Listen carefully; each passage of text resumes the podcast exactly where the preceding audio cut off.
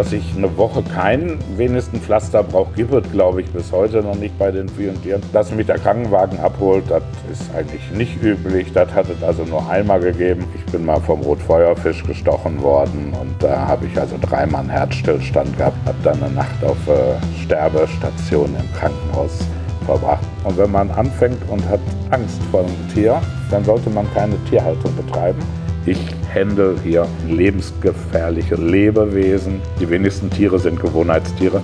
Die machen auch mal was anderes.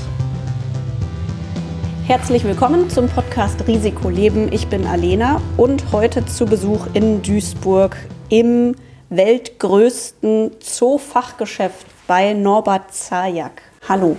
Hallo, begrüße Sie. Sie haben 200.000 Tiere in einer riesigen Halle seit 75, ne? 1975 haben Sie ja Ja, genau, im Dezember 75. Das heißt, ich war Ende letztes Jahr, Ende 2020, war ich 45 Jahre Unternehmer. Nur heute mal im Büro, weil Sie mit mir sprechen. Normalerweise sind Sie unten inmitten der Tiere. Ja, mein Leben hm, findet eigentlich mehr im Geschäft statt, aber natürlich das Zwitschern, Fiepen, Zirpen im Geschäft das gibt dann so viel Störgeräusche, da sind dann alle Zuhörer, hören dann immer was ganz anderes und können sich gar nicht auf das Gespräch konzentrieren. Deshalb glaube ich, ist das hier der richtige Ort. Was hört man denn so? Was haben Sie für Tiere?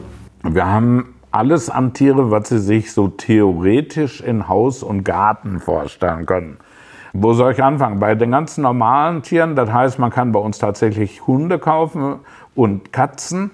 Meerschweinchen, Kaninchen, Goldhamster, aber dann natürlich nicht nur das, sondern bei uns kriegt man auch ganz seltene Hörnchen, Chinchillas, äh, Flugbeutler, Ratten, Igel, äh, Wühlmäuse, Hamsterarten, alles, was man sich vorstellt. Also dies geht in die Gruppe der Kleinsäuger, also selbst ganz kleine Affenarten haben wir hier regelmäßig hier.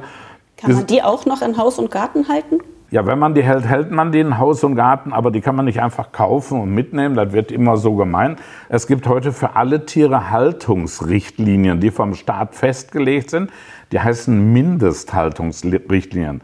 Also, das geht dann mit einem Zollstock, Länge, Breite, Höhe. Äh, so groß muss ein Gehege sein. Das gilt also jetzt nicht nur für die Äffchen, sondern das ist auch für ein Meerschweinchen, für eine Maus, aber auch für einen Zierfisch, ein Reptil und, und, und. Für alle Tiere gibt es mittlerweile Haltungsrichtlinien. Da kommen dann auch die Behörden das kontrollieren. Bei Affen, ich sage mal einfach als Beispiel, so ein kleines Zwerchäffchen braucht 5 Quadratmeter Gehege und nochmal 2 Quadratmeter draußen und einen ungehinderten Zugang nach draußen.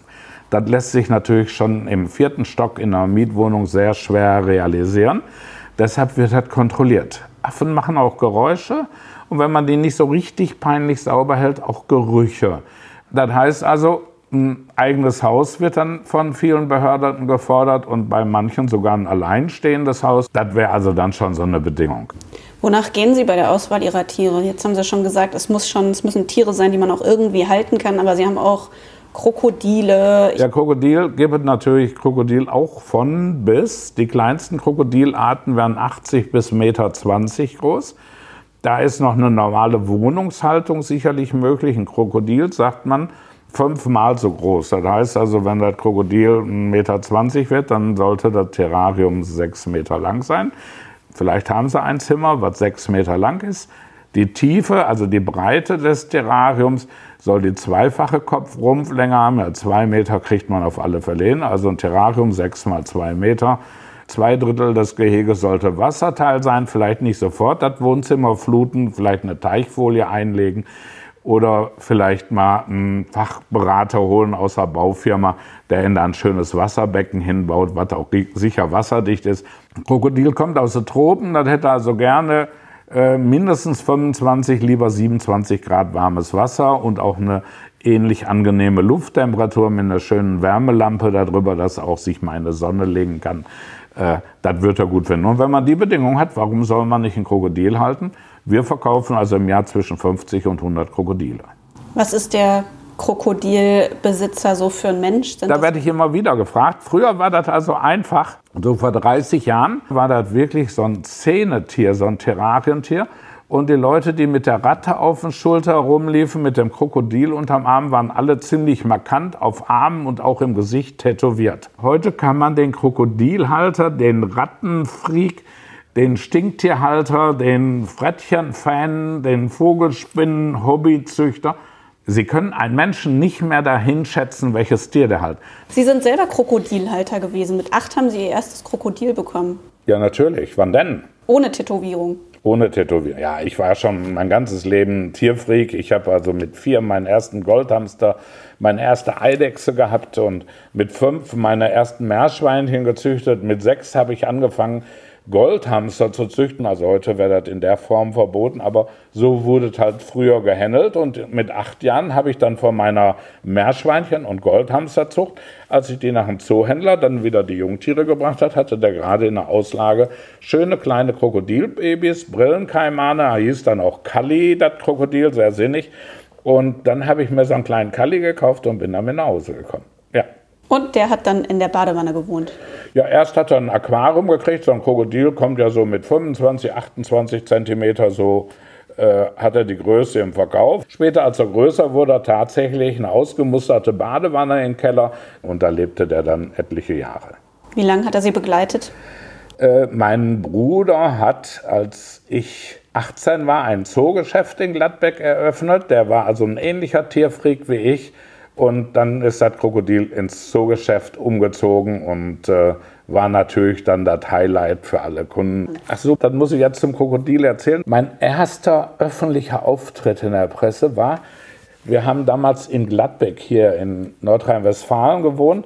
Da war Tag der Tiere und es wurde aufgerufen, alle Menschen sollten mal ihr Haustier mit auf den Markt bringen. Und ich kam dann da so, als Zehnjähriger kam ich mit meinem Krokodil auf den Markt. Haben Sie das Krokodil an die Leine genommen oder wie? Nee, das habe ich, ich habe ja in der Hand gehabt. Unter den Arm? Ja, einfach so mit beiden Händen so festgehalten, so vor mir hergetragen. So. Und das schnappt nicht oder so? Das Wenn man ein Krokodil hat, sollte man wissen, wie man festhält. Da tut es dann ziemlich weh, ja.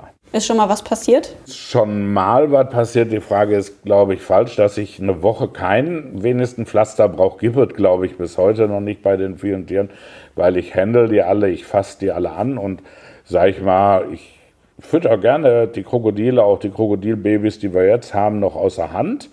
Die bisschen größeren Babys sind mir jetzt im Augenblick zu groß geworden. Die haben mich also jetzt die letzten drei Monate viermal geschnappt. Einer hat mir den halben Fingernagel abgerissen einer hat es jetzt so drauf, äh, ich gebe jetzt schon mit der Pinzette dann eben eine Heuschrecke oder einen Fisch so zum Füttern und er guckt sich das an und springt ganz gezielt daneben in meinen Finger rein und packt sich jedes Mal meinen Finger. Und dann muss man sich vorstellen, so am langen Finger hängt das Krokodil dran und dann rutscht er ganz langsam mit seinen Zähnen im Finger da dran. Da aber nicht runterfahren will, schnappt er ein, zweimal noch nach, bis er dann runter will. Ist nicht so prickelnd. Sie sehen aber unversehrt aus. Eigentlich bleibt das immer bei Hautverletzungen, also so richtig. Dass mich der Krankenwagen abholt, das ist eigentlich nicht üblich. Das hat es also nur einmal gegeben. Ich bin mal vom Rotfeuerfisch gestochen worden und da habe ich also dreimal einen Herzstillstand gehabt und habe dann eine Nacht auf äh, Sterbestation im Krankenhaus verbracht. Also die haben mich nicht auf die Intensivstation gebracht, sondern die haben mich vom Krankenwagen direkt ins Sterbezimmer gefahren und haben mich also dann in der Nacht dann dreimal äh, wiederbelebt, weil ich einen Herzstillstand hatte und bin dann aber am nächsten Morgen dann wieder aus dem Krankenhaus nach Hause gegangen oder am nächsten Mittag, weil ich hier Termine hatte. Ich habe gelesen, das war eine Weihnachtsfeier. Ja, genau. An dem Tag war dann eine Weihnachtsfeier gewesen. Und da ich ja der Veranstalter war der Weihnachtsfeier für meine Mitarbeiter, dann muss man ja als Veranstalter dabei sein. Und ich hatte ja eine super tolle Geschichte zu erzählen. Klar. Also das wurde eine sehr, sehr lange Weihnachtsfeier. Ich glaube, ich musste die Geschichte zehnmal erzählen, aber war schon sehr spannend, ja. Und das war vor allem spannend und lustig oder ging es Ihnen auch richtig schlecht und Sie haben danach gedacht, oha, vielleicht sollte ich doch irgendwie was anders machen oder? Ich fütter heute diese Fische immer noch aus der Hand, ohne Handschuh, ohne Pinzette. Warum? Warum? Man sagt, wenn man vom Pferd fällt, soll man sich den Staub abklopfen, aufsteigen und weiterreiten. Und wenn man anfängt und hat Angst vor einem Tier, dann sollte man keine Tierhaltung betreiben. Aber mein Leben ist Tierhaltung und äh, ich habe ja den Fehler gemacht und Fehler sollte man, gerade die so wehtun oder tödlich enden können, äh, sollte man nach Möglichkeit nur einmal machen. Was, äh, was ist das Gefährliche am Rotfeuerfisch? Der ist also ziemlich giftig. Der heißt Feuerfisch, weil der Stich brennt wie Feuer. Und er zieht sich dann langsam von der gestochenen Stelle langsam Richtung Körper. Also im Allgemeinen werden ja Extremitäten getroffen, Arme, Beine. Und er zieht sich dann hoch und so nach Viertelstunde, 20 Minuten erreicht hat also den Rumpf und dann geht es Richtung Herz. Also schwierig wird schon vorher. Also ich habe so nach 20 Minuten angefangen und habe Luftnot gekriegt, fing also wirklich an zu pumpen. Ich soll auch farblich ganz anders ausgesehen haben wie sonst im frischen Leben. Und ich bin also noch selber dann die Treppe runtergegangen, habe mir auf eine Bordsteinkante gesetzt und habe auf die Rettung gewartet, weil ich wusste, wie schnell das dann gehen muss. Was die mir dann in den Krankenwagen gespritzt haben, weiß ich nicht, aber ich habe da ganz schlimmen Schüttelfrost von gekriegt und ich hatte wahnsinnige Schmerzen gehabt. Was sagen Sie Ihren Mitarbeitern? Haben die besondere äh, Vorkehrungen oder sagen Sie, das, was ich mache, macht bitte nicht nach, das ist gefährlich? Oder wie, wie machen Sie das? Die besten Berater kriegt man im Hobbybereich. Das heißt, ich habe also bei mir Leute beschäftigt, die züchten Vogelspinnen. Klar, verkaufen die Vogelspinnen. Das heißt, die wissen natürlich, die in einer Meerwasseranlage arbeiten, da wo dieser giftige Rotfeuerfisch ist, die kennen den Fisch, die halten den oft auch selber zu Hause. Die wissen, wie man sowas handelt. Der Fisch greift einen nicht an. Der ist ja beim Rausfangen aus meinem Netz gehüpft, oben an der Beckenkante angestoßen und beim Raushüpfen hat rein zufällig meinen Daumen getroffen. Das war also wirklich, ist einfach dumm gelaufen. Aber normal, wenn ich im Aquarium handle, zum Beispiel die Scheibenbutze, halte ich natürlich meinen Rotfeuerfisch im Auge und wenn ich in der Ecke Scheiben putzen muss, wo der ist, dann gehe ich da ganz langsam putz in die Richtung hin. Dann stört den das, dass da einer eine Scheibe putzt und dann schwimmt er in die andere Ecke und ich kann das gefahrlos machen. Also der greift ja nicht an. Da muss man sich drüber im Klaren sein. Ich wollte jetzt fragen, was so das gefährlichste Tier ist, aber vielleicht frage ich lieber, was ist die größte Gefahr, wenn ich ein Tier halte? Also das gefährlichste Tier, was wir haben, ist also jetzt im Augenblick so eine vier Meter große Python. Gewicht von, ich sag mal, 40 Kilo ungefähr. Wenn die natürlich schlecht drauf ist, also Reptilien häuten sich alle. Und was viele nicht wissen, die häutet sich nicht nur über den Körper, sondern alles häutet sich, auch die Augen. Dann kann die gucken wie durch eine Milchglasscheibe. Wenn man sich jetzt dieser Schlange nähert, weiß sie doch nicht, wer da kommt. Die sieht, da kommt irgendwas auf sie zu und das könnte ja eine Gefahr sein und dass sie schlecht flüchten kann, weil sie ja nicht richtig gucken kann, beißt sie erstmal. Sind also in dem Augenblick viel aggressiver und äh, bei einer Würgeschlange ist einfach der Reflex nicht nur zu beißen, sondern in dem Augenblick, wo sie beißt, wickelt sie auch. Ja, und wenn diese 40 Kilo Schlange sich um Mensch wickelt, zwei Runden um die Brust und fängt dann an zu spannen, äh, dann wird er dünn mit der Luft. Beraten Sie? Also gibt es auch Momente, in denen Sie sagen, nee, ich glaube, Sie sind jetzt gerade nicht bereit, dieses Tier zu kaufen? Das gibt es nicht nur, sondern 60 Prozent aller Menschen, das sind die Mehrheit äh, von den Tieren überhaupt, die Hundekäufer. Da schicken wir 60 Prozent nach Hause, die keinen Hund kriegen. Und bei Krokodilen ist das ungefähr die Hälfte. Die kommen dann im Laden, ey, das Krokodil, das will ich haben. Und kann ich damit auch heute Abend auf eine Party rumgehen und das rumzeigen, dass ich ein Krokodil habe? Ja, klar, kannst du. Ja, wirklich, kann ich das? Ja, ja, das kannst du alle. Ja gut, dann nehme ich das. Äh, was muss ich da jetzt machen? Ja, gar nichts. Du kannst mir schon mal die 800 Euro eben geben, dann schreibe ich dir eine Quittung. Ja, gut. Und jetzt? Ja, sag ich, jetzt fang dir dein Krokodil selber raus. Die gehen dann, krempeln sich sogar oft die Arme auf und gehen zu dem Krokodilbecken oder zu der Riesenschlange oder Vogelspinne oder, oder, oder, weil sie ja nur so ein Tier haben wollen zum Angeben. Und dann brauchen wir auch kein Beratungsgespräch mehr. Der wollte gar nicht ein Tier halten und pflegen, sondern der wollte das für Schau. Also Tiere ist nichts für Schau. Äh, da kann man sich Plüschtiere kaufen, das ist in Ordnung. Die sind ungefährlich, die sind pflegeleicht. Und die kann man auch zum Schluss in eine Mottenkiste schmeißen, da ist das alles egal. Geben Kunden ihre Tiere auch Ihnen wieder? Also nehmen Sie auch Tiere zurück, bei denen es nicht geklappt hat? Also so in 2% der Fälle treten Allergien auf in der Familie, die vorher nicht bekannt sind. Das nehmen wir zurück. Wir wollen nicht jemandem was verkaufen, was nicht zusammenpasst. Seltene Tiere, außergewöhnliche Tiere, das ist dann so eine Sache.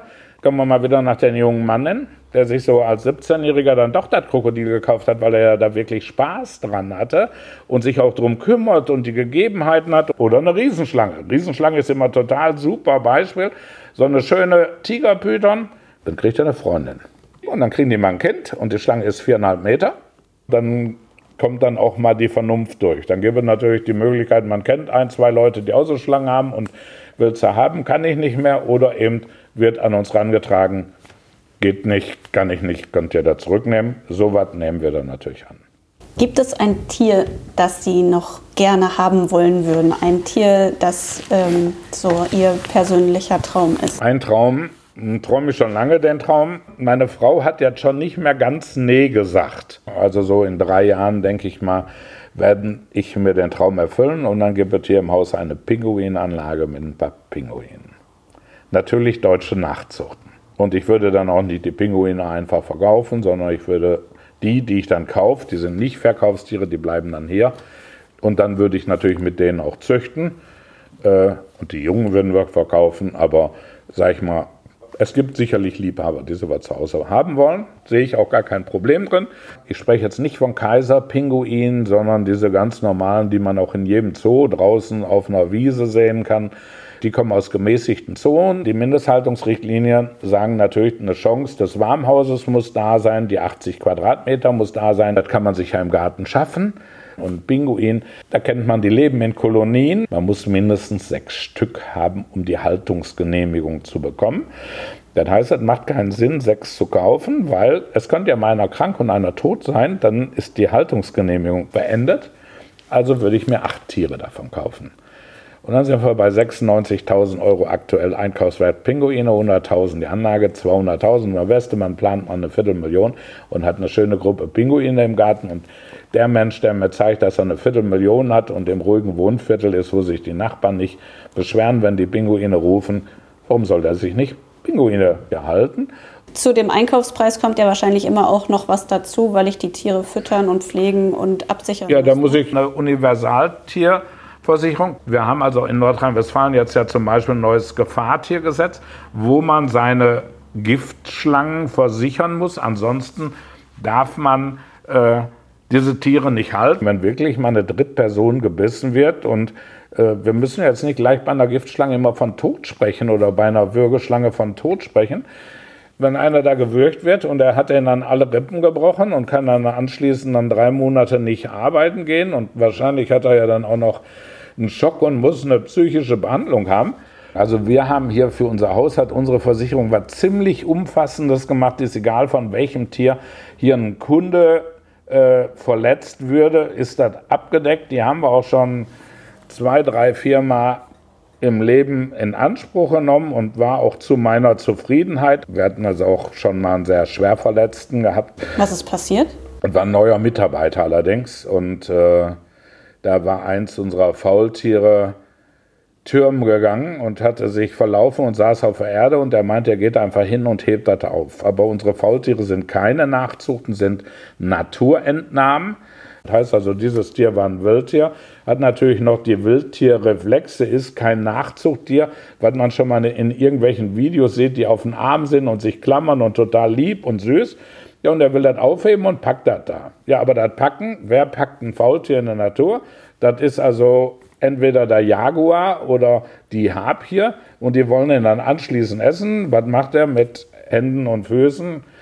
Also mit seinen Krallen und mit seinen Zähnen verteidigt das und dann wird auf einmal aus diesem ganz süßen kleinen Faultier stellt man fest, dass ein erwachsenes Männchen fünf Zentimeter lange Zähne hat. Hat er nicht viele von, aber die beißen eine ganze Hand komplett durch und die Kralle wird beim erwachsenen Männchen bis 8, 9 Zentimeter lang und die hat ihn dann einen Riss einmal über den Rücken gemacht, also nicht ein Kratzer im Hemd, sondern das Hemd war zerrissen. Das, seine Haut war zerrissen, das Fleisch war weg, die Wirbelsäule war sichtbar und dann hat man mich gerufen. Ich war also in zwei Minuten da. Wir hatten schon einen halben Liter Blutlache auf dem Fußboden gehabt. Die Hand war durchgebissen, die ist also auch steif geblieben. Er konnte noch ein ganz klein bisschen mit den Daumen wackeln. Der war in der Sekunde, war er Vollrentner, Vollinvalide. Wir haben das Glück, dass 800 Meter von hier die Rettung ist. Die waren dann nach weniger als vier Minuten hier und haben den dann mitgemacht, damit er nicht uns verblutet. Das Wichtigste an der ganzen Sache, jemand hat mit ihnen in aller Ruhe gesprochen, äh, dass er nicht in Panik kam. Hat überlebt, ist alles gut, aber eben schwerste Verletzung bekommen. Ne? Haben Sie daraufhin irgendwas geändert nochmal? Nochmal noch, noch mehr Einführung für die Angestellten oder so? Ja, wir machen also das aber sowieso. Dieser Mitarbeiter äh, hat erst kurz bei uns angefangen und war Zootierpfleger im Affen- und Faultierhaus. Der hatte sich persönlich berufen gefühlt, weil er das alle kann. Und er hat nicht überlegt und sich nicht an den Verhaltenkodex gehalten, sondern er hat einfach nur reagiert. Und das ist manchmal falsch. Vielleicht sollte man manchmal eine Sekunde nachdenken, bevor man zugreift. Bei Tieren auch mal drei Sekunden. Und das haben Sie ja anfangs schon gesagt. Ne? Alles, was Ihnen passiert ist äh, mit Tieren, war auch immer Ihr eigener Fehler sozusagen oder Ihr eigenes Nicht-Aufpassen. Ja, man, die, die große Gefahr ist auch zum Beispiel so bei Giftschlangen oder Würgerschlangen, wenn da wirklich mal was passiert. Äh, die Leute kennen die Sicherheitsvorschriften aber die werden leichtfertig, gleichgültig, selbstsicher. Ich weiß nicht noch, welche Bedeutung äh, man da noch alle sagen kann, was so, man macht das doch jeden Tag, da passiert doch nichts. Also es gibt keine Drittperson, die in Deutschland an einem Giftschlangenbiss gestorben ist. Es gibt zu über 90 Prozent den Besitzer, ein paar Familienmitglieder, meist ist dann der Besitzer Krankenhaus, Urlaub und da pflegt das einer und da er das jetzt schon das zwölfte Mal gepflegt hat, ist das ja auch alles kein Problem und tut dann die Maus nicht mit der Pinzette da rein, sondern mit dem Finger da rein, weil das ja immer geklappt hat und ja immer so schön war. Aber dann kommt die Geschichte von vorhin wieder äh, mit der Schlange, die dann jetzt bald häutet und die nicht mehr ganz richtig guckt und die trifft nicht die Maus, sondern die beißt dann den Finger. Also eigentlich werden die alle irgendwann mal leichtsinnig und das ist natürlich das Problem in allen Sachen. Jugendliche Übermut, aber ich glaube, so Versicherungen kennen das. Äh, die jungen Autofahrer, die neigen dann zu Übermut und da passieren dann oft schlimme Unfälle. Die älteren Menschen sagen, du brauchst mir doch gar nichts mehr erzählen, ich habe das schon tausendmal gemacht, ich weiß, was ich hier tue. Und dann passieren dann die Unfälle. Also vielleicht Nachschulung würde manchmal helfen, um wirklich zu wissen, ich handle hier ein lebensgefährliches Lebewesen. Und Lebewesen ist keine Maschine, wo ich auf den Knopf drücke und das ist aus, sondern das lebt und das reagiert und das fühlt. Und das macht nicht immer alle das Gleiche, so wie wir. Der Mensch ist ein Gewohnheitstier. Die wenigsten Tiere sind Gewohnheitstiere. Die machen auch mal was anderes. Norbert Zajak, herzlichen Dank für den Einblick in die größte äh, Zoohandlung der Welt und das Leben mit gefährlichen oder weniger gefährlichen Tieren. Ja, gerne. Hat mir Spaß gemacht, immer wieder. Falls Sie noch mal Interesse haben, ich habe noch hunderte Geschichten. Das war der Podcast Risikoleben. Wenn es euch gefallen hat, dann empfehlt uns weiter. Wenn ihr Anmerkungen, Kritik, Vorschläge habt, mit wem ich sprechen könnte, dann schreibt mir eine E-Mail unter kommentar.risikoleben-podcast.de. Und ich freue mich aufs nächste Mal. Bis dann. Tschüss.